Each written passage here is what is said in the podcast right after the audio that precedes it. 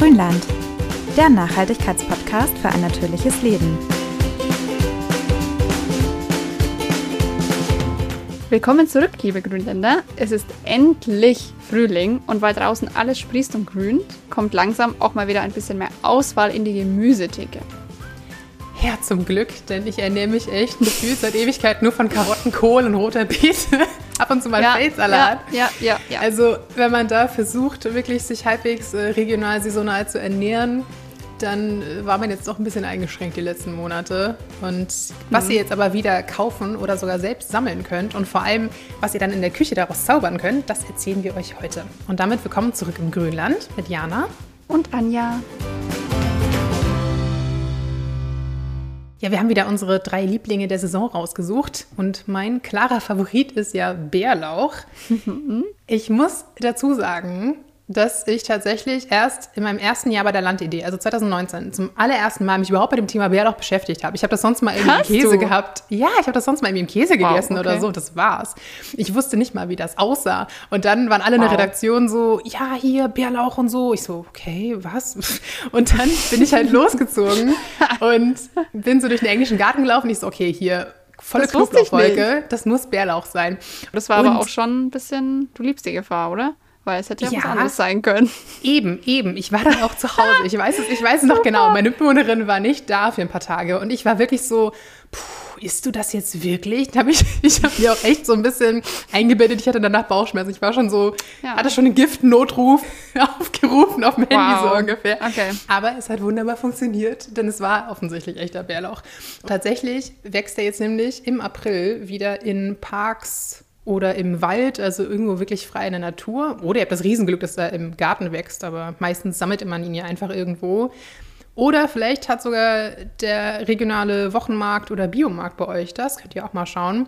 Aber meistens wächst er so an schattigen Plätzen in ja, Wäldern, meistens so Mischwäldern. Dann ist es auch meistens wirklich so eine große Fläche. Also wenn ihr das schon mal gesehen habt, ist es nicht so, Ja. hier sind drei Blätter, sondern es ist immer gleich so ein Riesenareal, was mit Bärlauch zugewuchert ist. Genau, Hochsaison ist im April und dann beginnt aber im Mai irgendwann die Blüte und das ist dann auch so das Ende der Erntezeit, denn danach schmeckt das Ganze einfach nicht mehr. Wobei die Blüten auch ganz lecker sind. Also die, die Blätter werden dann sehr bitter, aber die Blüten könnt ihr dann noch ernten, die sind auch echt lecker. Aber macht das bitte nicht wie die Jana. Also geht jetzt nicht einfach irgendwo hin. Ganz so planlos war ich auch nicht. Ich habe ja, schon, ja. ich hab schon getestet. Ja, ja. Nee, also es gibt tatsächlich giftige Doppelgänger. Das Maiglöckchen, so schön es ist, sieht aus wie Bärlauch oder die Herbstzeitlose, auch sehr giftig. Aber der Bärlauch ist relativ leicht zu erkennen, nicht optisch, aber am Geruch. Der hat nämlich einen starken Knoblauchgeruch. Also wenn ihr die Blätter zwischen die Finger nehmt und so ein bisschen dran reibt und dran riecht, wisst ihr gleich, ob ihr Bärlauch habt oder nicht. Der ist auch matt, satt grün, hat einen dünnen Blattstiel und vor allem wächst er einzeln aus dem Boden. Also der bildet jetzt nicht um eine Blüte so wie so ein Kelch. Und jetzt sagen viele, also ich höre das Argument häufig, weil ich auch gerne Bärlauch sammle, ach, was ist denn mit dem Fuchsbandwurm? Da steckt man sich ja dann an mit allem Möglichen. Also das Hatten wir Risiko... bei der, bei der Regionalessen-Folge mit Beeren sammeln und sowas auch mal thematisiert. Genau, also es kann durchaus passieren. Es gibt auch Risikogebiete, das könnt ihr online nachgucken, wo das ist, aber grundsätzlich ist das Risiko sehr gering und normalerweise wäscht man das Zeug ja auf, bevor man es verkocht. Ich meine, bei einer Beere oder sowas, also bei einer Brombeere, da kann sich so eine Fuchsbandwurmlarve ja auch mal drin verstecken, aber auf diesem Bärlauchblatt, also wie Anja sagt, das wascht ihr von außen ab, da seht ihr alles. Also da kann nichts dran sein im Prinzip. Also da muss man eigentlich wirklich keine Ja. Angst haben. Oder wenn ihr doch Angst habt, dann, wie Jana schon gesagt hat, den Tipp, wenn ihr jemanden kennt, der vielleicht Bärlauch im Garten hat oder ihr habt eine Stelle im Wald gefunden, wo es viel Bärlauch gibt, dann züpfelt einfach mal eine Pflanze aus und setzt die in den Garten oder in den Balkonkasten. Innerhalb von kürzester Zeit habt ihr einfach einen Rasen voller Bärlauch. Müsst ihr vielleicht auch ein bisschen aufpassen und ihn wieder in die Schranken weisen, damit er nicht alles überwuchert. Aber da wisst ihr halt dann zumindest, das ist Bärlauch und das könnt ihr dann auch gut pflücken. Geht am Balkon Genau. auch so, habe ich auch schon gehabt. Ah, Aber vorsichtig, wie es immer beim Sammeln ist, das haben wir auch schon erwähnt. Seid ein bisschen vorsichtig und umsichtig mit der Natur. Erntet pro Pflanze möglichst immer nur ein Blatt. Das schwächt die Pflanze sonst zu sehr und am Ende geht sie noch ein. Und in Naturschutzgebieten und auf Privatgrund darf man natürlich nicht pflücken. Jetzt aber mal vom Pflücken vom Wald in die Küche quasi. Ja, sehr gerne. Genau, also am besten verbraucht man den Bärlauch dann auch relativ schnell. Deswegen solltet ihr jetzt auch nicht 15 Kilo pflücken. Also A, weil ihr dann allen anderen was wegnehmt, ähm, aber auch B, wenn man es Ja. wirklich relativ schnell dann verarbeiten sollte. Also gekühlt in einem feuchten Tuch hält sich der auch durchaus ein bis zwei Tage im Kühlschrank. Oder ihr könnt ihn auch einfrieren, dann aber am besten schon vorher halt waschen und hacken oder in so kleinen Portionen einfrieren, in so einem Eiswürfelbehälter oder sowas. Das geht ganz gut. Was super ist bei Bärlauch, ist den einfach irgendwo ein bisschen mit runterzumischen als starkes Gewürz quasi. Es ist halt wirklich ja so Ja, eine Knoblauch. Knoblauchnote, aber Ja. nicht ganz so nicht ganz so intensiv wie Knoblauch und es ist irgendwie noch so ein bisschen, also er wird ja auch wilder Knoblauch genannt. Ich kann es gar nicht beschreiben. Es hat so ein bisschen andere Note noch als normaler Knoblauch. Irgendwie ein bisschen So, ja, so krautig halt einfach, ne? Wie ja, so ein bisschen komplexer. Ich mag es total gerne. Also Ja. Und nicht es so ist- scharf, das mag ich gerne. genau. Verträglich. Und man stinkt auch nicht ganz so doll nach Knoblauch danach. Das ist ein Gerücht, aber das kommt auf die Mengen an, aber stimmt schon. Es ist nicht, nicht so aggressiv, auch an den Fingern. Genau. Also, wenn ihr damit dann was Schönes anstellen wollt, empfehlen wir euch zum Beispiel Bärlauchbutter. Also nehmt ihr einfach eine gute Handvoll Bärlauch und dann eine kleine rote Zwiebel und dann so normale Packungen zimmerwarme Butter. Also wirklich ein bisschen aufgewärmt oder ja, zimmerwarm halt, dass man die gut verarbeiten kann, denn die wird dann aufgeschlagen mit dem Handrührgerät. Dann kommt gehackter, gewaschener Bärlauch rein, die gehackte rote Zwiebel, ein bisschen Zitronensaft, ein bisschen Salz, Pfeffer. Das Ganze gut durchmischen und dann nochmal ordentlich kalt stellen. Wird garantiert der Hit beim nächsten Brunch. Also, oder halt einfach auf Brot.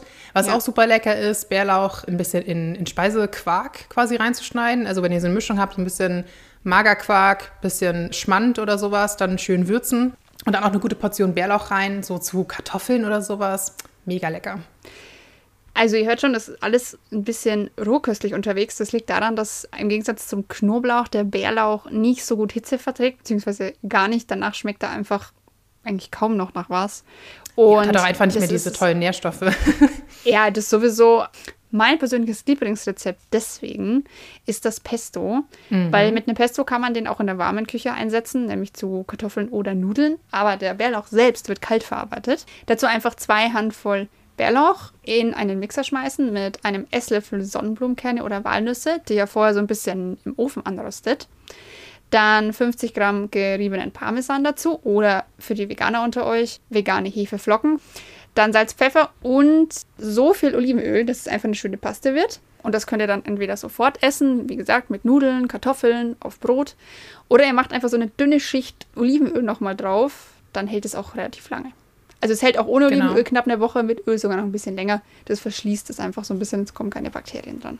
Also ich weiß, unsere eine Kollegin, Dagmar, ihr kennt sie noch aus der Waschmittelfolge, die macht ja auch immer 15 Kilo Bärlauchpesto gefühlt im äh, Frühling. Und sie hat das dann echt noch im, im Sommer gegessen. Hat auch im August oder sowas dann noch ihr Bärlauchpesto dabei gehabt. Also solange man darauf achtet, dass es wirklich kühl steht, dass ihr sauber arbeitet und immer genug Öl drauf habt, dann könnt ihr es auch wirklich Ja. eine ganze Weile noch benutzen. Man kann es zur Not auch mal einfrieren. Oder auch gehen einfach in so Eiswürfelpackungen rein. Dann habt ihr immer so Eiswürfelportionen. Lässt es einfach bei Zimmertemperatur oder im Kühlschrank wieder auftauen. Das geht auch super. Allerdings haben wir da auch wieder ein bisschen natürlich einen Nährstoffverlust, denn an sich enthält der Bärlauch sehr viel Vitamin C, Eisen, andere Nährstoffe, kurbelt die Verdauung an, verbessert die Durchblutung und fördert den Stoffwechsel. Klingt nach einer super leckeren frische Kuh im Frühling. Aber wenn wir schon mal sind beim Eisen, Dann Kommen wir kommen wir natürlich zum Spinat, Ja, unserem natürlich. zweiten Favoriten. Ja. Genau. Spinat, was mich da immer ein bisschen stört, wenn man den so im Laden kauft, kommt er ja meistens in so einem riesigen Plastiksack daher, weil Mhm. die meisten Supermärkte oder sowas einfach nicht lose Spinatblätter rumfliegen haben wollen. Wenn ihr aber in Bioladen geht, da bekommt ihr oft auch tatsächlich solche Sachen plastikfrei. Also da gibt es sie dann in so einem Behälter und dann kann man sich einfach selbst eine Menge rausnehmen und die meistens in eine Papiertüte packen oder sowas. Oder wenn ihr einen Baumwollbeutel oder so mitgebracht habt, den da einfach reinschmeißen. Ist eine ganz schöne Alternative und da ist er meistens irgendwie auch ein bisschen frischer. Ich finde, das, was man so im, in dieser Plastikpackung kriegt, das sieht ja meistens schon so ein bisschen angegümmelt aus irgendwie oft. Der schwitzt halt dann so und dann wird er Ja. so, so schmierig. Ich finde den ganz grauenvoll. Also genau, dem wird ja immer ein sehr hoher Eisengehalt nachgesagt. Ist aber Popeye. tatsächlich, ja, wir kennen das klassische Popeye-Bild. Also ganz so einen krassen Effekt hat Spinat leider im echten Leben nicht. Ähm, tatsächlich war das damals nämlich auch ein Übertragungsfehler. Also ich glaube, es waren 35 Milligramm oder sowas pro 100 Gramm, die da an Eisen drin sein sollten. Und das wurde jahrzehntelang propagiert und Kinder esst viel Spinat und sowas. Und dann stellte sich heraus, es waren nur 3,5 und nicht 35. Das ist immer noch relativ viel Eisen im Vergleich zu vielen anderen Gemüsesorten und ist natürlich sehr gesund. Aber ja, wie gesagt, nicht ganz so ein krasser Superheld, wie man sich das immer ursprünglich vorgestellt hat. Ja. Beim Spinat ähnlich wie beim Bärlauch. Am besten wirklich möglichst schnell verarbeiten und auch kühl lagern, auch nach der Verarbeitung. Denn ansonsten kann sich schnell das enthaltene Nitrat in giftiges Nitrit umwandeln. Deswegen, ihr habt es garantiert auch schon gehört, Spinat am besten nicht nochmal aufwärmen. Also das auch, man stirbt nicht davon direkt, so ist es nicht. Aber also gerade für Kinder, klein, ganz kleine Kinder sollten eh keinen Spinat essen. Und dann wirklich auf jeden Fall nicht aufwärmen für Kinder und auch als Erwachsener im Idealfall höchstens einmal und dann auch wirklich dazwischen kalt stellen also, dass ihr da nichts riskiert und ansonsten am besten einfach in den Mengen zubereiten, die man auch gleich verputzen kann. Mhm. Und man kann Spinat natürlich auch sehr gut roh essen. Also vor allem den, den jungen Spinat, den ihr zurzeit bekommt. Dann so später im Sommer ist es dann nicht mehr so schön. Aber jetzt gerade habt ihr diese kleinen frischen Blätter, die sind super auch im Salat oder sowas. Richtig lecker. Und das Schöne am Spinat ist ja auch, dass der einfach wahnsinnig vielseitig ist. Also im Vergleich zum Bärlauch, der ja doch recht dominant dann ist, lässt der Spinat sich einfach auf verschiedenste Arten würzen. Also super lecker ist ja zum Beispiel diese so indische Variante mit Ingwer, Koriander, bisschen Chili, Kreuzkümmel, Kurkuma. Das kennt ihr garantiert vom Inder. Das mag ich immer sehr gerne. Oder auch als Quiche-Füllung natürlich mit Muskat. Ja, Spinat-Quiche, ja. Ja, Feta. oder so ein bisschen mhm. Dill. Gerade so im, im Frühjahr, Sommer finde ich Dill auch mal total cooles Gewürz. Das verträgt sich auch gut mit Spinat oder natürlich in einem grünen Smoothie oder sowas. Also man kann es fast überall reinhauen. Ja, eine ganze Zeit lang, muss ich zugeben, gehörte ich auch zu den Menschen, die Spinat und genauso wie Grünkohl und sowas eigentlich nur in flüssiger Form in einem Smoothie zu sich genommen haben. Flüssiger Form. Ich kaue mein Essen jetzt doch wieder lieber. Aber mein Lieblingsrezept ist tatsächlich ein Pfannkuchenrezept, ein ungesüßtes, herzhaftes Pfannkuchenrezept, mhm. dass ich mir einfach selber einen Rahmspinat mache, der ja aus der Tiefkühltruhe doch relativ viele Zusatzstoffe enthält. Und damit fülle ich dann Pfannkuchen, bisschen Feta oben drauf zusammenrollen und dann entweder gleich essen oder mit ein bisschen Käse überbacken. Das ist schon das ist eines meiner Lieblingsrezepte, wenn ich wirklich zu faul bin.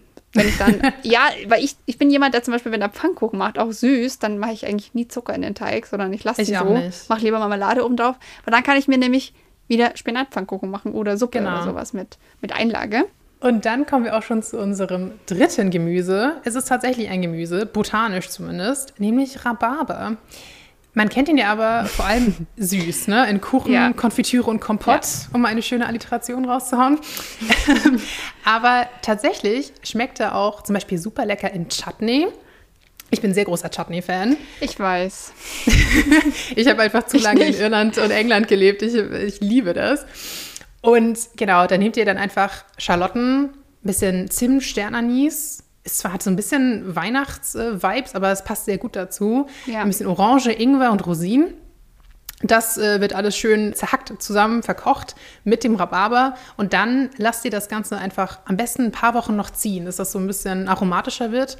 Und das schmeckt dann super zu, ja, ich lasse mir sagen, zu Fleisch. Ich weiß nicht, ich esse ja schon seit 10, 15 Jahren kein Fleisch mehr.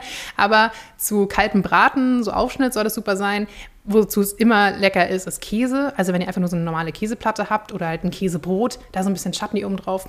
Super. Aber es passt eigentlich zu allem. Ich finde, Chutney geht immer und auf allem. Und sehr lecker ist Rhabarber tatsächlich auch in einem Curry. Ich glaube, das haben die wenigsten okay, ausprobiert schon mal. Ich, okay, ich kenne es als Bratensoße, weil manchmal macht man mhm. ja auch so mhm. Äpfel an den Schornebraten. Ich kenne Leute, die da Rhabarber nehmen, aber als Curry kenne ich das echt Gibt es tatsächlich auch Rezepte? Also guck da mal. Es gibt alles. Es gibt alles. Es gibt alles. Oder einfach mal für ein paar Minuten in Wasser dünsten und dann in den Salat geben. Also roh darf man Rhabarber ja auf keinen Fall essen.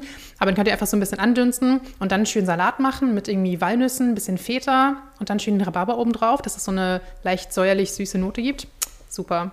Und Fun Fact: Rhabarber stammt ursprünglich aus China. Ich finde, man verbindet das immer so mit heimischem Gemüse. Man denkt immer so, ja, Rhabarber, das ist ja, das gab es schon immer so ungefähr. Okay. Ist überhaupt nicht so. Also es kommt aus China nicht. und wird auch erst seit Mitte des 19. Jahrhunderts bei uns angebaut. Also ist tatsächlich noch gar nicht so lange in unserer Küche quasi im Einsatz. Deswegen kann man aber auch ruhig mal mit ein bisschen asiatischen Gewürzen experimentieren. Also es muss nicht ja. immer der Gelierzucker und die Baiser-Haube sein, Ach, ähm, doch, sondern man kann da. ja, okay. Es gibt auch den klassischen Baiser-Blechkuchen. Wir kennen ihn alle. Welche Mutter hat ihn nicht gemacht in den 90ern? Ist so. Aber macht ihn heute noch und ich liebe ihn. Meine auch. Ich, ich bin mehr so Streuselkuchen-Fan dann tatsächlich. Ja, das geht Aber genau, also Ja, da mal ein bisschen mit auch Koriander, Kreuzkümmel und so weiter experimentieren, ist auf jeden Fall auch eine leckere Sache. Ja, ich bin nicht so der Chutney-Fan, muss ich gestehen. Aber aber okay. ich weiß. Aber ich, ich bin ja auch der Meinung, dass Rhabarber so ein Gemüse in der Sinnkrise ist. Es ist eigentlich ein Gemüse, aber es will ein Obst sein. Und dann finde ich, soll es das auch sein. Und deswegen esse ich es gerne als Frühstück oder als kleinen Nachtisch, meinen guten Ofenrhabarber. Ich nehme dann meistens so ein Kilo, weil sich das im Kühlschrank ganz gut hält. Also ein Kilo Rhabarber waschen und putzen, dann mit einem Brotzeitmesser die Fäden ziehen bei dickeren Stangen, weil das ist so ein bisschen faserig, ist nicht so angenehm im Mund. Dann in mundgerechte Stücke schneiden und in eine Auflaufform mit Saft und Abrieb von zwei Orangen mischen. Dann so zwei bis vier Esslöffel flüssigen Honig oder Ahornsirup dazu, je nachdem, wie süß ihr es mögt. Das kommt auch immer ein bisschen drauf an. Wenn die Stangen ein bisschen blass sind, nehme ich ein bisschen mehr. Wenn sie richtig knallrot sind, ein bisschen weniger. Dann würze ich auch gerne mal ein bisschen, kommt drauf an, das ist so tagesformabhängig, entweder mit Vanille oder Kardamom, Ingwer. An manchen Tagen finde ich auch, dass Zimt dazu passt, an manchen irgendwie wieder nicht. Es kommt ein bisschen drauf an. Also experimentiert da gerne. Der, zu der Barber passt echt erstaunlich viel. Dann eine Prise Salz, damit es noch ein bisschen süßer schmeckt. Und dann schiebt ihr das in den Ofen so 15 bis 20 Minuten, würde würd ich sagen. Dann habt ihr so einen leichten Sirup in der Auflaufform. Das ist mit das Beste, finde ich. Und der Rhabarber sollte weich sein, wenn ihr mit einem Messer reinstecht oder mit, mit der Gabel. Und dann zu Joghurt und noch ein bisschen Vanille oben drauf. Oder ihr macht euch Streusel im Ofen, esst die dazu. Oder Ach. Müsli oder einfach pur, ohne Joghurt, ohne alles. Ist super, super lecker. Aber das mit dem Joghurt würde ich euch tatsächlich empfehlen, denn Rhabarber, wie auch der Spinat übrigens, die enthalten viel Oxalsäure. Das ist ein Calciumräuber und ich glaube sogar auch Magnesium. Diese Oxalsäure bindet sich an Calcium- und Magnesiummoleküle und bildet so Kristalle und dann werden die ausgeleitet. Also es raubt dem Körper einfach äh, Nährstoffe. Und diese Milchprodukte, wenn ihr die dazu esst, die blockieren eben diese Säure und dann kann das nicht passieren. Deswegen soll man übrigens nicht die Blätter essen. Also die kriegt man ja häufig dazu, weil es, glaube ich, auch ein super Aufwand wäre, die jedes Mal abzumachen bei der Ernte. Aber schmeißt die weg. Macht die in Biomüll oder in eure Wurmkiste, wenn ihr eine habt. Die sind wirklich nicht für den Verzehr geeignet. Die enthalten viel mehr Oxalsäure als die Stangen selber. Ja, ist so schade. Man, man möchte ja immer gerne alles von der Pflanze verwenden, Nee, aber beim Fall, Rhabarber mhm. echt schwierig.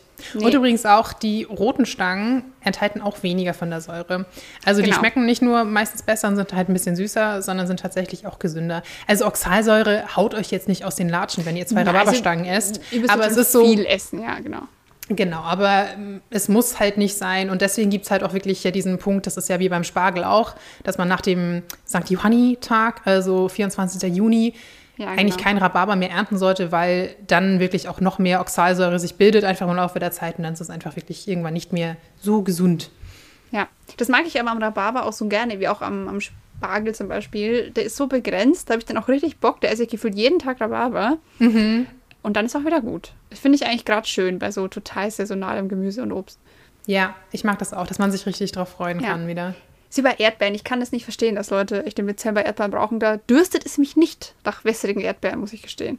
Und das ist doch das Schönste, diese Vorfreude darauf, wenn es Ja, dann wieder total. losgeht im Frühjahr. Außer es ist Kohl, wie bei dir. Da ist dann irgendwann, da ist schon relativ früh Sense, dass ich ihn nicht mehr sehen kann. Oh, doch, meinen Wirsing feiere ich schon immer noch. Den liebe ich sehr. Der kommt auch überall rein. Aber Wirsing ja, ist auch ein. Gemüse in der Sinnkrise. Es ist ein Kohl, aber er will eigentlich ein Salat sein. Das ist einfach. Schmeckt auch sehr gut roh, ja. Mag Ja. ich auch. Also ich, ich snack immer so ein bisschen. Aber genau, langsam, wie gesagt, habe ich die Wintergemüsesorten ein bisschen über. Deswegen freue ich mich, dass jetzt Ja. wieder ein bisschen mehr im Angebot ist. Und wenn ihr auch noch coole Rezeptideen habt, dann schreibt uns das gerne auf Instagram oder per Mail. Da sind wir immer für neue Sachen offen. Wir sind ja beide so ein bisschen. Foodies. Anja noch mehr als ich wahrscheinlich. Ihr wisst das jetzt nicht, aber wer Diana gut kennt, weiß, dass man ihr nie ein Kochbuch schenken sollte, weil sie sich sowieso niemals an die Rezepte hält. Ich frage mich überhaupt, wie dir jemals was gelingt. Das einfach, du bist einfach so ein guter Koch. Das Ich, war, eine ich, gute bin so ein, ich bin absolute Anarchistin in der Küche. Ich bin so wie meine, Absolut. ich komme davon nach meiner Großtante, die war tatsächlich Köchin, also die hat als Köchin gearbeitet viele Jahre und durch die Erfahrung hat sie einfach irgendwann gesagt, pff, Rezepte brauche ich nicht. Und deswegen, wenn Mhm. du zu ihr kamst, immer so, ja, ich habe einen Kuchen gebacken und ich hatte eigentlich die Hälfte der Zutaten nicht mehr. Also habe ich das genommen, dann habe ich das genommen, dann habe ich das genommen und es hat irgendwie doch geklappt. Und so bin ich auch. Ich so, ja, weiß ich nicht, ich habe kein Ei. Also habe ich ein bisschen mehr Backpulver und Apfelessig reingemacht, ging trotzdem. Also, Du bist wie diese Leute, die sagen, oh, Nudeln mit Tomatensauce. Ich habe die, die Tomaten durch Paprika ersetzt und die Nudeln durch Kartoffel. Das war scheiße. Solche, so eine Person bin ich. Nur ich, nur ich kommentiere das nicht. Ich leide dann einfach still vor mich hin, wenn es nicht geklappt hat. Ja. Aber Das ist ja, ich, schon- das ist schon mal ich sehr folge vorbildlich. wenig Rezepten. Ich bin mir so, ich gucke halt, was da Aber ist wo schmeiß es Spinat? zusammen. Aber wo Spinat? Lass mich das noch ganz kurz erzählen. Ich habe einmal, als Jana weggezogen ist aus München, wollte sie gerne ihren Kühlschrank und ihre Gefäßruhe ausräumen. Und dann haben wir eine Tiefkühlkostsuppe gekocht. Also es war im Grunde Suppe. War die, war die püriert? Ich glaube nicht. Auf jeden Fall war das einfach Tiefkühlgrünkohl und Tief... Nee, es war ein Risotto, keine Suppe. Risotto Und haben wir ich hab- gemacht, genau. Ja, und ich habe ein sehr gelingsicheres Risotto-Rezept und ich versuchte mich so ein bisschen daran zu halten, an mein Rezept. Diana hat mich fast gelünscht. Was willst du jetzt mit dem Salz? Und das muss doch, das muss doch nicht so viel Käse. Oh. Ich, ich habe dann, ich habe dich irgendwann verbannt, glaube ich. Du bist dann duschen gegangen, weil es war. Das Schlimme war, dass du so wahnsinnig lange gebraucht hast. Das hat, da hatte ich keine Geduld für. Aber ich muss, ich muss mal sagen, ich habe seitdem noch zwei, dreimal wieder Risotto gemacht. Und ich habe jetzt auch wirklich mich angepasst. Früher habe ich einfach immer einen Haufen Brühe reingekippt und dann war Das, so, das war das Schlimmste. gucken. Da habe ich echt gedacht, ich steig aus. Das war Das habe ich Weil einmal Anja- gehört bei einem Presseevent von einem, von einem Koch, also von einem Koch-Koch, der wirklich das gelernt hat und der gesagt hat, beim Risotto macht er das in eine Teflonpfanne, macht die ganze Brühe rein und dann wird es cremig. Und ich so, okay, hier komme ich nie wieder her. Das ist, also, nee. Es fing bei der Teflonpfanne an und endete bei der ganzen Brühe. Tatsächlich, das mache ich jetzt auch seitdem. Genau. Also ich ähm, kipp die Brühe nur noch so schrittweise rein und lasse es erstmal quasi wieder ein bisschen köcheln und dann kippe ich wieder was nach. Also ich habe schon ein bisschen schon was mitgenommen. Ja, ja. Das Ding ist ja nicht, du könntest die Brühe schon im Ganzen zugeben, aber du musst trotzdem stetig rühren. Das ist das Ding. Weil durch das Stimmt. Rühren löst sich die Stärke. Es ist völlig wurscht, ob du ein bisschen Brühe dran machst oder alles auf einmal. Aber das wenig Brühe animiert die Leute immer wieder zu rühren. Darum geht's. So ist es. Okay, haben wir wieder So. was gelernt? So. also ja, dieses Spinat-Risotto war auf jeden Fall sehr abenteuerlich. Wenn Es war jeden auch, super lecker am Ende. Das muss ich noch mal kurz sagen. Es war sehr lecker, was Anja dann letztendlich fabriziert hat. Na gut, ich bin aber auch jemand, der fängt um fünf an zu kochen, wenn es um sieben Essen geben soll, wenn es was Ja. Großes, Schickes ist. Ich meine, da prallen auch zwei Welten aufeinander. Du bist eher so, ich hau was in die Pfanne, bin zwei Stunden auf Tumblr und dann gibt's Essen. Und ich bin halt eher, ich stehe auch zwei Stunden in der Küche. Stimmt gar nicht. Ich stehe auch manchmal lange in der Küche. Okay, bevor das jetzt noch eine lange Kochdiskussion aus, Ja, wir, wir, ausartet, klä- wir klären das offline, glaube ich, noch. Wir klären das intern Ja. und verabschieden uns erstmal von euch und äh, Genau. hören uns dann hoffentlich in zwei Wochen wieder. Macht's gut. Bis dann, ciao.